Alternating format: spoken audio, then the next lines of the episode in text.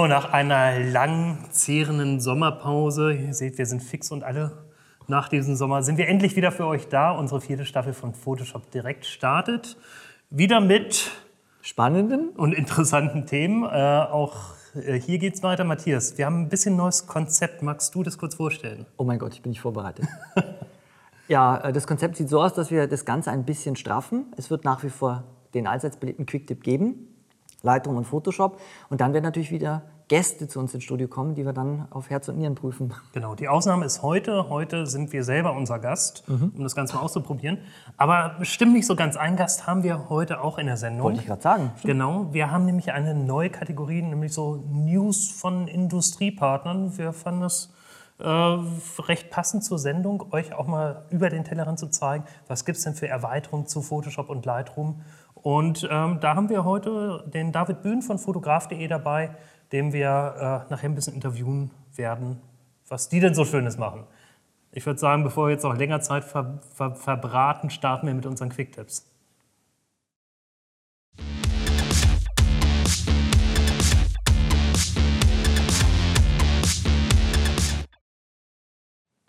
Worum geht es heute bei dem Photoshop-Tipp?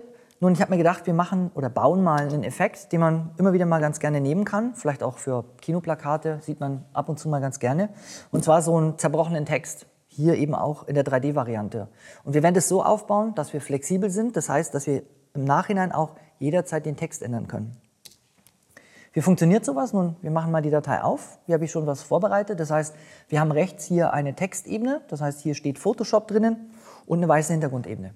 Schritt 1 ist, dass ich ganz einfach hier oben sage, das Ganze soll in ein Smart-Objekt konvertiert werden. Und zwar eben nicht für Smart Filtering, sondern das ganz traditionelle. Das heißt, wir klicken mit Control auf diese Ebene und sagen dann in ein Smart-Objekt konvertieren. Das heißt, diese Textebene wird jetzt hier eingebettet. Wir werden auch gleich sehen, warum das so ist.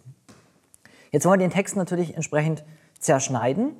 Wie mache ich das Ganze? Nun, wir nehmen ganz einfach eine Auswahl und ich ziehe hier so ein Rechteck einfach mal auf, positioniere das und sage dann über das Menü Auswahl transformieren, dass ich das Ganze schräg stelle. Und dabei kann ich es dann hier eben auch neu positionieren, bis ich eine Stelle und eine Position erreiche, wo ich sage, okay, das passt mir jetzt ganz gut. Klicke hier oben auf dieses kleine Häkchen, das Ganze ist okay.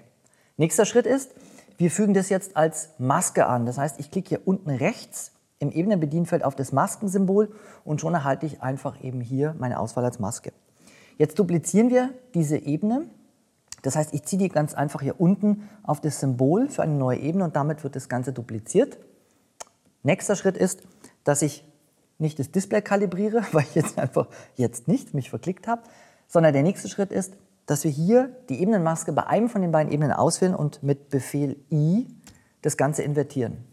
Und man sieht entsprechend, habe ich die obere oder die untere Hälfte, wenn ich die Ebene ein- und ausblende. Jetzt können wir das Ganze natürlich verschieben. Das heißt, ich nehme einfach einmal eine Ebene, wähle hier das Verschieben-Werkzeug oder Auswahlwerkzeug und mache entsprechend mal hier so einen Versatz rein. Nächste Frage ist, wie kommen wir jetzt zu diesem 3D-Effekt? Nun, das geht ganz einfach. Wir nehmen einfach eine von diesen beiden Ebenen. Ich klicke hier einfach mal rein.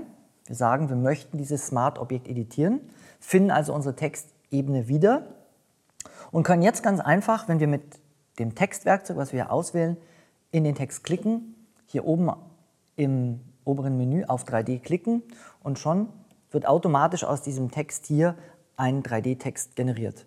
Das heißt, wenn wir hier zurückgehen, das heißt, ich schließe diese Datei, die aus der ursprünglichen Photoshop-Datei geöffnet wurde, mit Speichern, haben wir entsprechend die Änderung. Warum sehe ich jetzt bei beiden ein 3D-Effekt? Nun ganz einfach, weil diese beiden Duplikate hier auf ein und dasselbe Objekt verweisen, also eben meine Textebene oder mein Textobjekt, was ich sozusagen gerade in ein 3D konvertiert habe. So, wenn wir jetzt den Text ändern wollen, das war das, was ich eingangs gesagt habe, wir wollen flexibel sein, weil wir einfach vielleicht dann später mal auch einen anderen Text einsetzen wollen und nicht das Ganze neu bauen wollen, dann geht es sehr, sehr einfach. Dann rufen wir einfach unser 3D-Bedienfeld auf, indem wir entsprechend hier auf das Smart-Objekt klicken, indem wir das 3D-Element Element drinnen ist. Gehen hier auf das 3D-Bedienfeld und hier sehe ich jetzt verschiedene Sachen und wir interessieren uns natürlich nur für dieses 3D-Objekt Photoshop. Und dann kann ich im oberen Dialog hier unter Eigenschaften sagen, ich möchte hier die Quelle bearbeiten. Es wird eine weitere Datei aus meiner Photoshop-Datei geöffnet, eben mein Text. Und jetzt kann ich ganz einfach hier mal einen anderen Text tippen. Wir machen einfach mal hier Illustrator. Ich verschiebe den mal so ein bisschen einfach mal hier in die Mitte, dass das Ganze ein bisschen passt. Schließe also die Ebene wieder, speichere das Ganze zurück in meine Photoshop-Datei. 3D-Effekt wird angewendet und man sieht auch sehr schön, dass ich mal einen Kurs in Rechtschreibung machen müsste, weil hier steht nicht Illustrator, sondern Illustrator. Ist aber egal, deswegen passt es rein. Schließen das nochmal, also dieses 3D-Objekt, und wir sehen dann entsprechend, dass ich hier den Text erfolgreich verhunzt habe. Das heißt also, wenn ich das Ganze hier, so wie ich es gezeigt habe, mit Smart-Objekten aufbaue, kann ich sehr, sehr effizient und flexibel sein, weil ich jederzeit nach Herzenslust die Sache ändern kann und nicht bei einer Wortänderung oder bei einem anderen Attribut, was ich ändere, das Ganze neu bauen muss.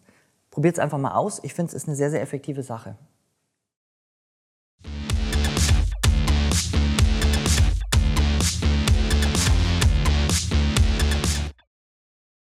So, ich möchte euch heute einen schnellen und kurzen Lightroom Quicktip zeigen. Ähm, ich habe es immer in meinen anderen Lightroom-Sendungen gesagt, dass die linke Hand immer auch einen Nutzen hat, wenn ich mal Bilder sichtende, nämlich bei den Sternbewertungen zum Beispiel mit der gedrückten Shift-Taste automatisch zum nächsten Bild zu kommen. Ähm, findige Leute wie der Guido Karp haben daraus gemacht, dass ich auch die Hochstelltaste einfach aktivieren kann. Dann bleibt die Shift-Taste gedrückt. Ist nur dann blöd, wenn ich ab und zu Text eingebe, dann ist es nicht so optimal. Ähm, ich habe hier eine Funktion in Lightroom gefunden, über die ich immer drüber weggegangen bin, die aber sehr, sehr sinnvoll ist für diese Aufgaben.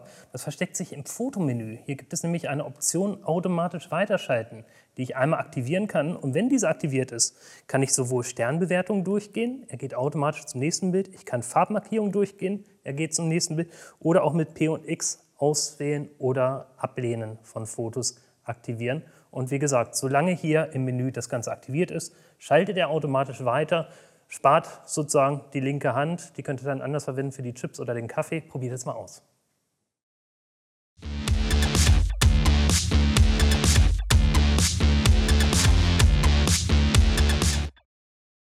So, in unserer neuen Kategorie News und Aktuelles von Industriepartnern habe ich es mir gleich zum Anfang sehr leicht eingemacht. Ich habe einen Freund von mir eingeladen aus Berlin, wo ich dann später erst festgestellt habe, nach dem Kickern und Cocktail trinken, ähm, dass er auch vieles Interessantes für Fotografen im Portfolio hat und ähm, unter anderem Mitgründer des Portals und äh, der, des Geschäftsmodells von fotograf.de war und ist. David, schön, dass du hier bist. Danke, Sven, ähm, die Einladung. Wir, wir fangen mal vorne an. Du bist Fotograf. Und da dachtest du, okay, cool, da sichere ich mir auch die Domain fotograf.de. Nein, ganz so war es nicht. Ganz so war es ähm, nicht? Sie war äh, zu haben. sie war zu haben. Ja, also wir haben, wir haben sie tatsächlich gekauft. Okay.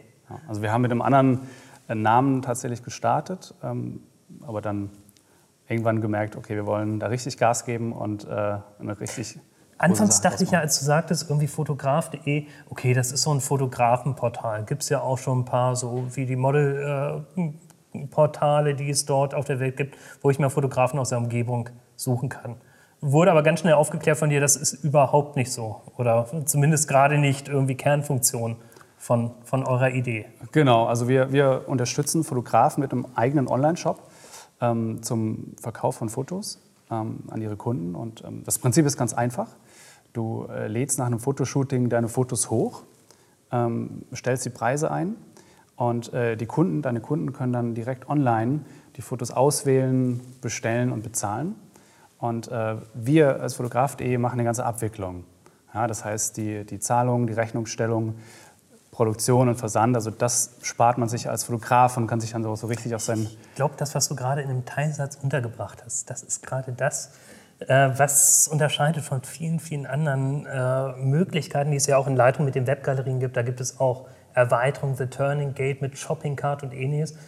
Aber da übernehme immer ich sozusagen nachher die Abwicklung, kriege die Bilder zugesandt, baue mir großen Tisch auf, beziehungsweise baue bei euch in der Wohnung äh, den Kicker würde ich dafür nehmen, eine Platte oben drauf machen und dann würde ich 500 Bilder den einzelnen Kunden zusortieren. Genau, also das spart man sich. Das spart man sich. Das machst du abends zu Hause. Ganz genau. nein, nein.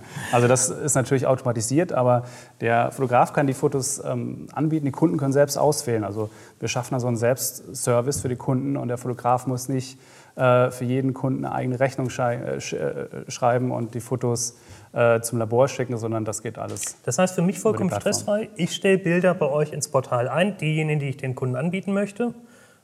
Der kann draufgehen, sich die Sachen aussuchen, sucht sich die Fotoprodukte aus. Ich habe als Fotograf nichts damit zu tun, außer nachher den Gewinn einzustreichen. Richtig? Ganz genau, so sieht es aus. Das klingt gut. Zeig mal, wie funktioniert denn das? Okay, ähm, fangen wir an in Lightroom. Ich bin Fotograf, ich arbeite natürlich mit Lightroom und ähm, habe hier eine Veranstaltung fotografiert. Ähm, natürlich habe ich die äh, Fotos jetzt hier schon ein bisschen vorbereitet, bearbeitet, aussortiert und so weiter ähm, und möchte die Fotos jetzt meinen Kunden anbieten, also sich die Fotos dann auch bestellen können, Abzüge oder ähnliches. Also wähle ich die Fotos alle aus, klicke auf Exportieren und äh, wir haben hier ein äh, Plugin dafür extra entwickelt, sodass man aus Lightroom heraus, also aus, meinem, äh, aus meiner täglichen Arbeit hier oder meinem Programm für die tägliche Arbeit äh, direkt das exportieren kann. Ähm, ich kann auswählen, ob ich das in ein bestehendes Album Lass mich noch mal ganz kurz unterbrechen. Diese Plugins für Lightroom, das ist das, was wir eigentlich seit der ersten Version von Lightroom immer Partnern angeboten haben. Gibt es gerade im deutschsprachigen Raum meiner Meinung nach viel zu wenige. In den USA kann ich SmugMug und sonst irgendwie was hinzufügen. Äh, Fotograf.de ist hier so eines der ersten Plugins im deutschsprachigen Raum, die sehr, sehr umfangreich sind. Füge ich einfach hinzu über den Zusatzmodulmanager, ist vollkommen stressfrei. Man muss da nicht irgendwie was wild installieren oder kopieren ist in fünf Sekunden gemacht. Entschuldigung, ich habe dich unterbrochen. Überhaupt kein Problem. Hast du auch absolut recht. Also ich kann es tatsächlich ziemlich einfach installieren. Ähm, in, in, zwei Minuten ist das installiert und dann kann ich ähm, meine äh, Zugangsdaten, die ich von fotograf.de bekommen habe, hier eingeben und direkt starten, meine Fotos auch hier hochzuladen. Und ähm, damit ich äh, auch die ganzen Einstellungen äh, vornehmen kann, äh, gibt es hier die Möglichkeit, ähm, zum Beispiel ähm, das Preisprofil auszuwählen, also die Preise, zu denen die Fotos dann äh, online verkauft werden sollen. Ähm, oder ich kann auch das. Du, alleine dieser Punkt Kennwortschutz, das ist ja. was, was mir früher immer Stress gemacht hat. Ich wollte für Kunden eine geschützte Galerie einstellen. Musste ich immer auf meinen Webserver äh, kopieren, musste dann in HT-Access-Dateien reingeben, dort Passwörter kreieren und ähnliches. Das hat mich immer Stunden gedauert. Ja, genau. Also oder gebraucht. Das ist natürlich doch deutlich einfacher, wenn, wenn ich das hier direkt eingeben kann. Ich zeige auch gleich, wie, wie es dann für den Kunden aussieht. Mhm. Ähm, und noch eine ganze Reihe weiterer Möglichkeiten, beispielsweise, wie soll das aussehen, äh, das Layout oder das Wasserzeichen, das drüber liegt, um die Fotos zu schützen auch. Ähm, und wenn ich fertig bin, kann ich das Ganze exportieren. Und für den Kunden sieht es dann folgendermaßen aus. Da wechsle ich auf meine Seite. Ähm, ich habe mir also von fotograf.de oder mit fotograf.de eine Seite angelegt. Und, ähm Hier sehen wir auch schon, das ist komplett sozusagen in deinem Design unter deiner Domain gehalten. Du hast den Kundenbereich, dein eigenes Portfolio, Kontaktformular und ähnliches. Das heißt, so wie du deine Seite auch Ganz gestalten genau. Ganz genau. wollen würdest. Wie viel musstest du hier selber programmieren für die Seite? Also man muss überhaupt nichts programmieren. Man stellt die Seite ein, man sagt, welche ähm, Menüpunkte man haben möchte und welche Inhalte dann auch erscheinen sollen. Und ganz zentral ist natürlich hier dieser Kundenbereich. Ähm, Logo hochgeladen und los geht's. Klar.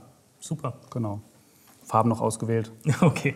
Genau. Okay, Kunde kommt auf meine Seite, klickt dann auf Kundenbereich, gibt sein Kennwort ein, das er bekommen hat, beziehungsweise meine Kunden von der Veranstaltung. Ich gebe das gerade mal ein.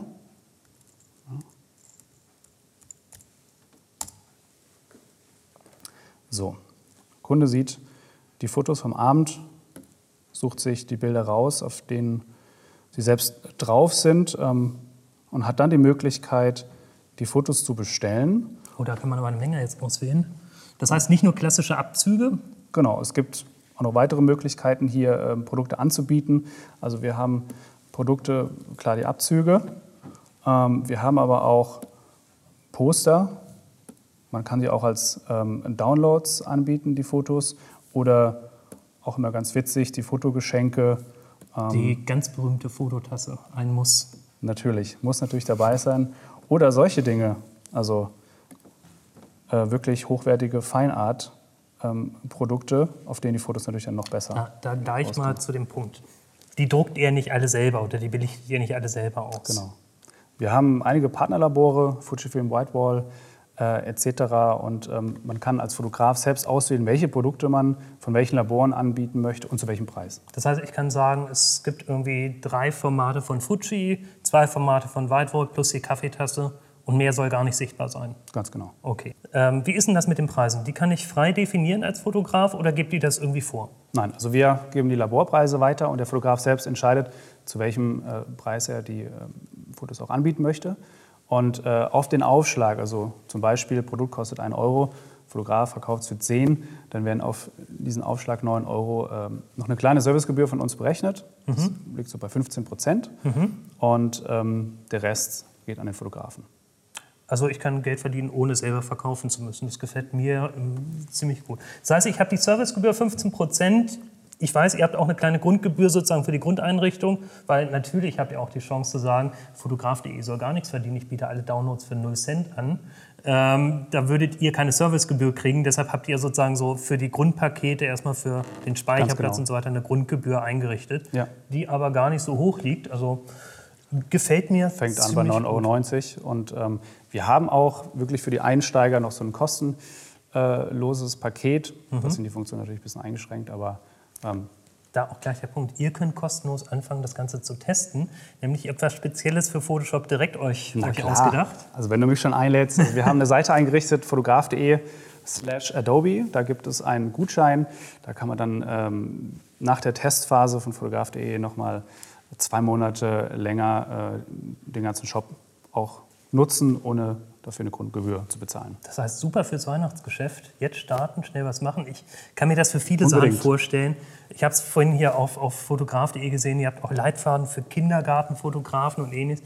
Also wenn ihr Veranstaltungen fotografiert oder auch wenn ihr Hochzeiten fotografiert oder auch einfach jetzt viele Shootings vor Weihnachten macht und wollt nicht selber die ganzen Abzüge für den Kunden handhaben, dann ist das eine tolle Sache, wie man stressfreier äh, sich aufs, eigentlich aufs Fotografieren konzentrieren kann. Ich meine, das ist ja das Wesentliche. Ganz genau, gut auf den Punkt gebracht. Und äh, ich denke mal, das Zusammenspiel mit Lightroom, schnell ans Ziel kommen und dann mit Fotograf noch stressfrei verkaufen, ist eigentlich eine Win-Win-Situation für, für alle Seiten, für den Fotografen, für Adobe, für euch. Äh, Schaut es euch mal an, fotograf.de slash Adobe war die Adresse, wenn ich es mir richtig gemerkt habe. Und Ganz testet genau. es mal aus. David, super, Danke, dass du hier warst. Danke und äh, bis demnächst mal wieder auf dem Cocktail. Bis dann. Tschüss.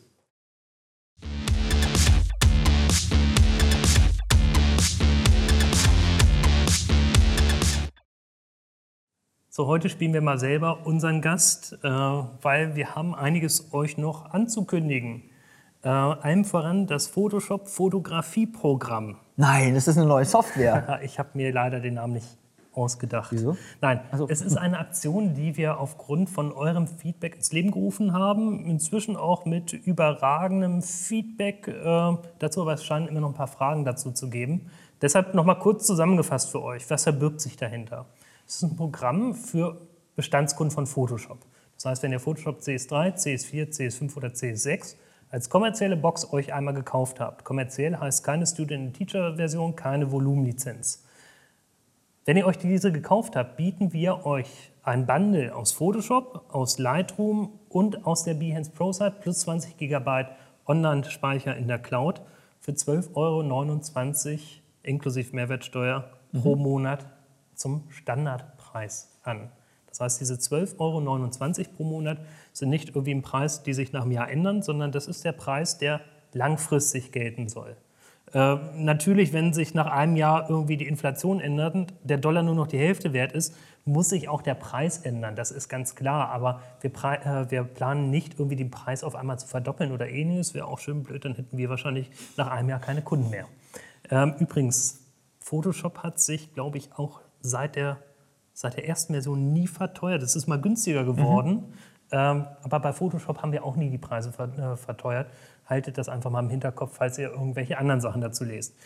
Alle Infos dazu, die häufig gestellten Fragen, findet ihr hier auf der Website. Ihr könnt mich auch gerne auf meiner Facebook-Seite unter facebook.com slash svendölle weiter fragen zu Themen, die hier nicht beantwortet sind. Schaut es euch einfach an und wir möchten das einfach nutzen, um euch zu erklären, äh, wie arbeiten eigentlich Lightroom und Photoshop zusammen. Ein paar Mal haben wir schon gezeigt in unseren verschiedenen Sendungen, aber hier nochmal gegenübergestellt.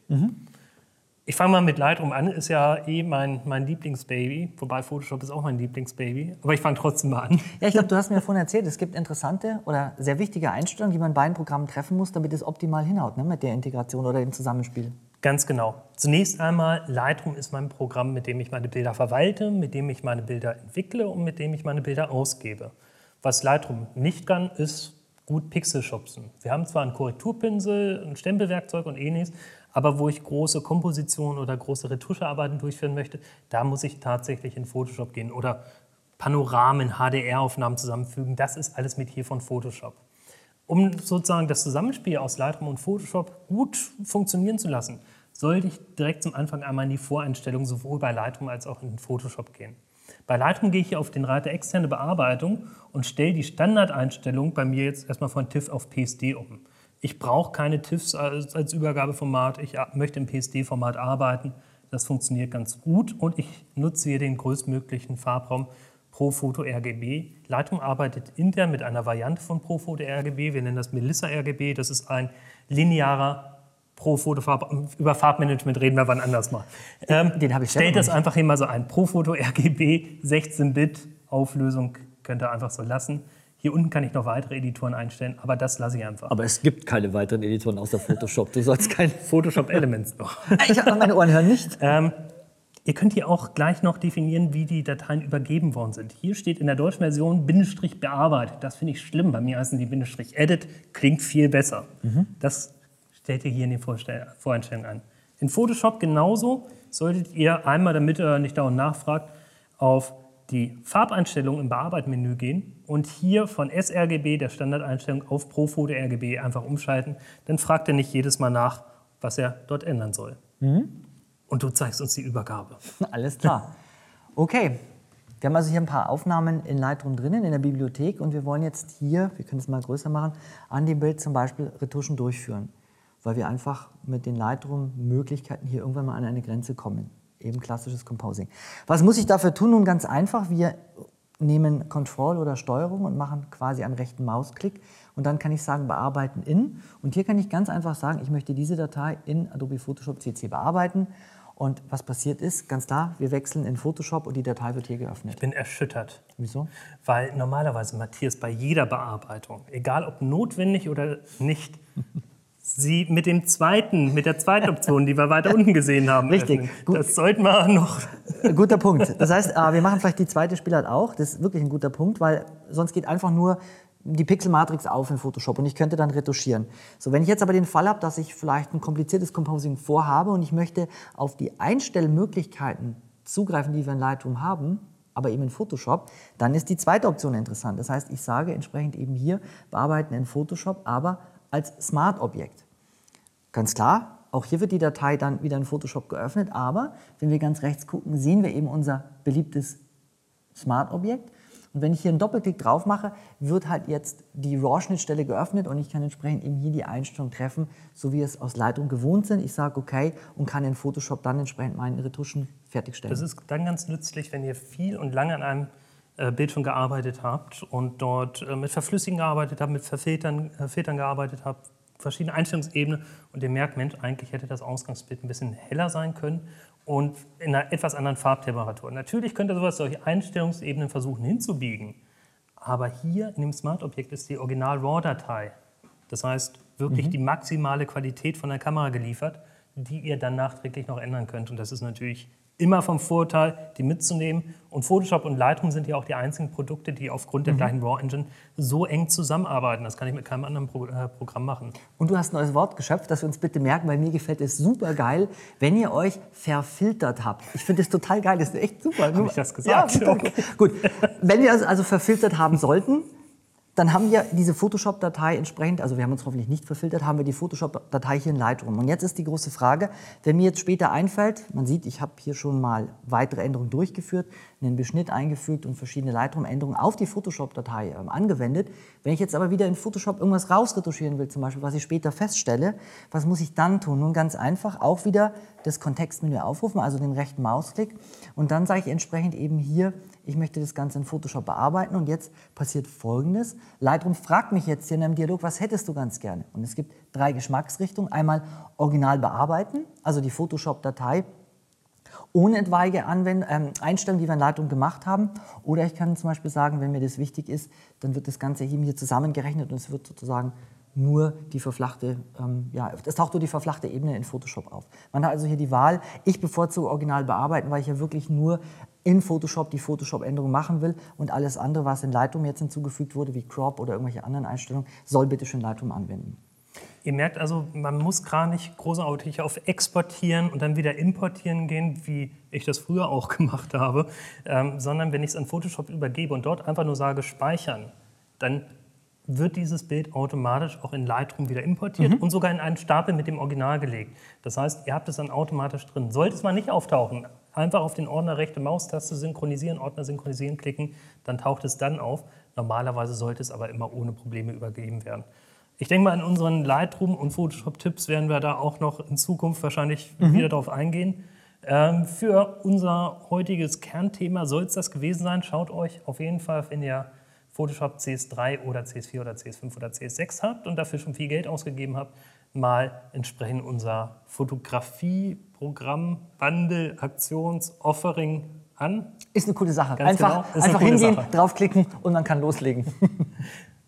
So, für heute war es das auch schon wieder. Ähm, wir haben es geschafft. Die Liste ist überhaupt nicht abgearbeitet worden, ja. aber wir sind in der Zeit geblieben. Super. Immerhin. Äh, wir haben genügend Themen, die wir euch in den nächsten Folgen noch zeigen wollen. Ihr habt auf jeden Fall heute gesehen, was man mit einem Fotografenband plus vielleicht noch äh, der, der Erweiterung von fotograf.de als Fotograf alles bewirken kann. Äh, einer unserer Kameraleute hat es gerade nochmal aufgeschrieben und hat realisiert, dass er für unter 25 Euro pro Monat ein Komplettpaket kriegt, mit dem er seine Arbeit machen kann. Äh, danach ist er rausgerannt, insofern haben wir keine Weitwinkelkamera mehr.